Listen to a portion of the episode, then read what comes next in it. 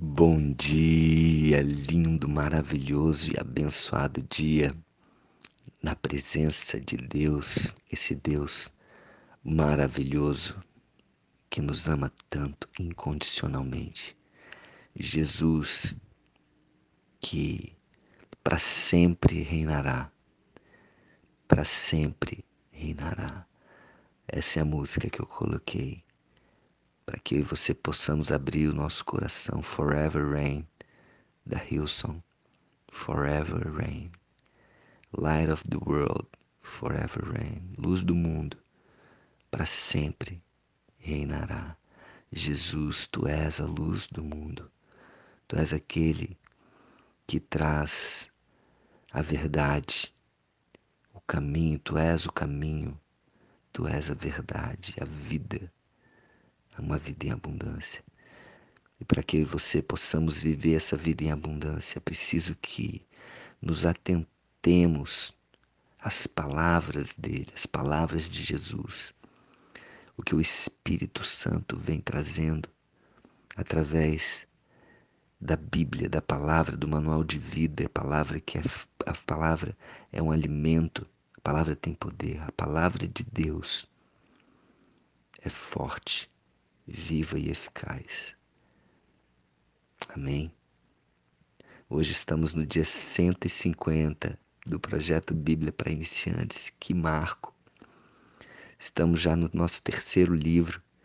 Terminamos Mateus, terminamos Atos e agora estamos em Romanos e vamos na Bíblia inteira buscando esse, esse conhecimento, essa luz buscando essa intimidade com Jesus, com Deus, para que nós possamos ter essa vida abundante.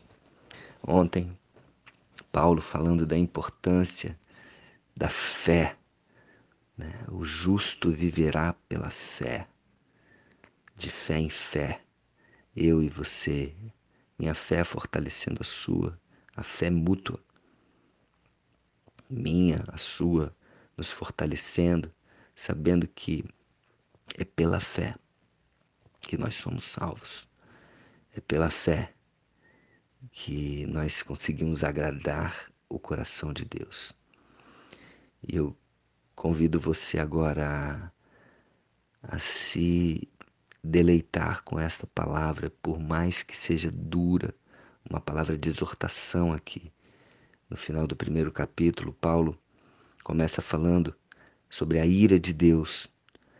Ela se revela no, do céu contra toda a impiedade, diz no versículo 18, toda a impiedade e perversão dos homens que detêm a verdade pela injustiça.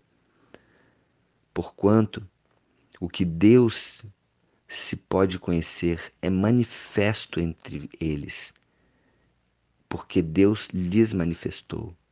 Aliás, Deus se manifesta a todos, sem exceção, porque os atributos invisíveis de Deus, assim o seu eterno poder, como também a sua própria divindade, claramente se reconhece desde o princípio do mundo, sendo percebido, percebidos os atributos sendo percebidos por meio das coisas que foram criadas Tais homens são por isso indesculpáveis, não tem desculpa para não acreditar em Deus. Tudo que Deus criou, se você for olhar, se você for perceber a natureza, tudo, ah, os fenômenos, né, a chuva, a neve. Eu me lembro a primeira vez que eu, que eu conheci a neve, eu estava em Nova York, lá em New Jersey, e eu conheci a neve pela primeira vez e eu aquilo era tão lindo, tão lindo, tão lindo. Eu falei, não tem, não tem como não acreditar em Deus. Como Deus é perfeito, Ele faz tudo perfeito.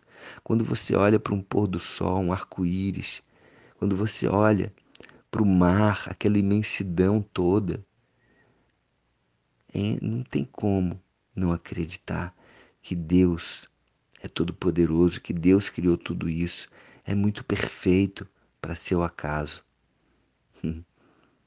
Então, tais homens são por isso indesculpáveis, por quando, tendo conhecimento de Deus, não o glorificaram como Deus, nem lhe deram graças. Antes se tornaram nulos em seus próprios raciocínios, obscurecendo-se-lhes o coração insensato. Raciocínio, muito raciocínio, muita, muita lógica, muita razão, trazendo dureza para o coração, é, é, fechando o coração para as coisas de Deus, incultando, inculcando-se por sábios, fazendo-se de sábios, tornaram-se loucos e mudaram a glória do Deus incorruptível em semelhança da imagem de homem corruptível, bem como de aves, quadrúpedes e répteis. Paulo está falando aqui de, de pessoas, é, um tempo onde as pessoas se achavam sábias e ao mesmo tempo ficavam cultivando deuses, é, criando imagem de deuses, é, a semelhança de animais, o Deus é, isso, Deus aquilo, né? E colocavam animais para adorar os animais como se esses animais fossem deuses. Que loucura! E dizendo serem sábios. Isso começa a confundir a mente humana. Quando você. É, e, o que ele falou no começo, eles detêm a verdade pela injustiça e ainda influenciando pessoas a acreditar que aquilo ali é uma verdade. fazendo e tornando-se loucos, loucos, mudaram a glória de Deus, incorruptível. Deus é incorruptível, tornando semelhança de, de homem e de animais corruptíveis. Por isso Deus entregou tais homens à imundícia pelas concupiscências de seu próprio coração. Ou seja, a concupiscência a ânsia pelo pecado, pelo por é, cumprir um desejo, por é, é, é não não não não ter, não refrear o desejo, é concupiscência que estava no próprio coração dessas pessoas para desonrarem o seu corpo entre si, desonrando o que acontece com essas pessoas, desonrando o seu próprio corpo, o corpo, meu corpo, seu corpo é templo do Espírito Santo. Mais para frente, você vai ver isso está escrito aqui na palavra. O teu corpo é templo do Espírito Santo. Então é importante honrar o seu corpo, honrar o seu corpo. Só que não. Esses homens, a, a, a imundícia, a concupiscência era tão grande, o coração tão endurecido se achando cultos, se achando sábios, tornaram-se loucos. É loucura isso. Eles mudaram a verdade de Deus em mentira, adorando e servindo a criatura em lugar do Criador. Imagina se ajoelhar e louvar um bezerro de ouro, como fizeram lá no deserto, quando Moisés subiu para subiu o Monte Sinai para ter o contato com Deus, para escrever as tábuas de Deus, os mandamentos, e como ele se demorou, eles é, é, construíram ali um bezerro de ouro e começaram a adorar. E assim, em algumas cidades, se dizendo, se dizendo cultas, se dizendo sábias, né? A Grécia, por exemplo, muitas adoração, muitas adorações a deuses Deus, Deus de tudo quanto é coisa.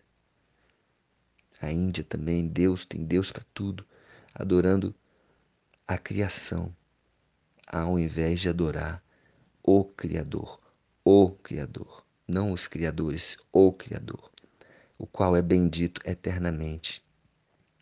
Amém.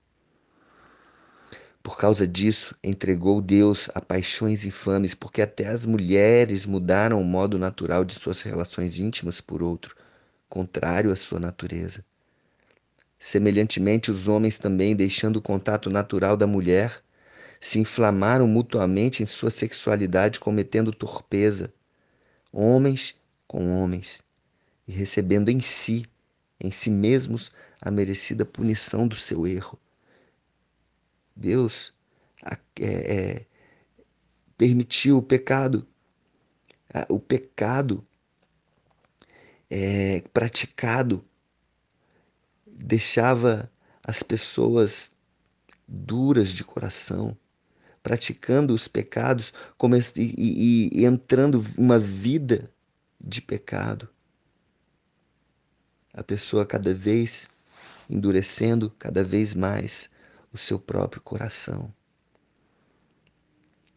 E, e mesmo assim, Deus, mesmo com a, é, a punição do erro, mesmo punindo o erro, para a punição como uma forma de trazê-lo de volta para Deus, trazer de volta para o caminho. Muitas vezes essa punição, esse castigo é para falar, filho, volta para cá. Mas não, mas não. Muitas vezes tem doença, tem consequência, a consequência do pecado. O pecado leva o, fim do pecado é a morte. Uma vida dentro do pecado é uma vida que está levando a pessoa para a morte, para a destruição. E muitas vezes ela mesma não está percebendo, e Deus chamando a atenção, filho, vem. E, e, e, muitas vezes a pessoa se tornando cada vez mais é, é, é, dura, o coração duro, endurecendo cada vez mais o coração e difamando Deus, aborrecidos de Deus, como Paulo vai falar aqui no finalzinho, por haverem desprezado o conhecimento de Deus, o próprio Deus os entregou a uma disposição mental reprovável.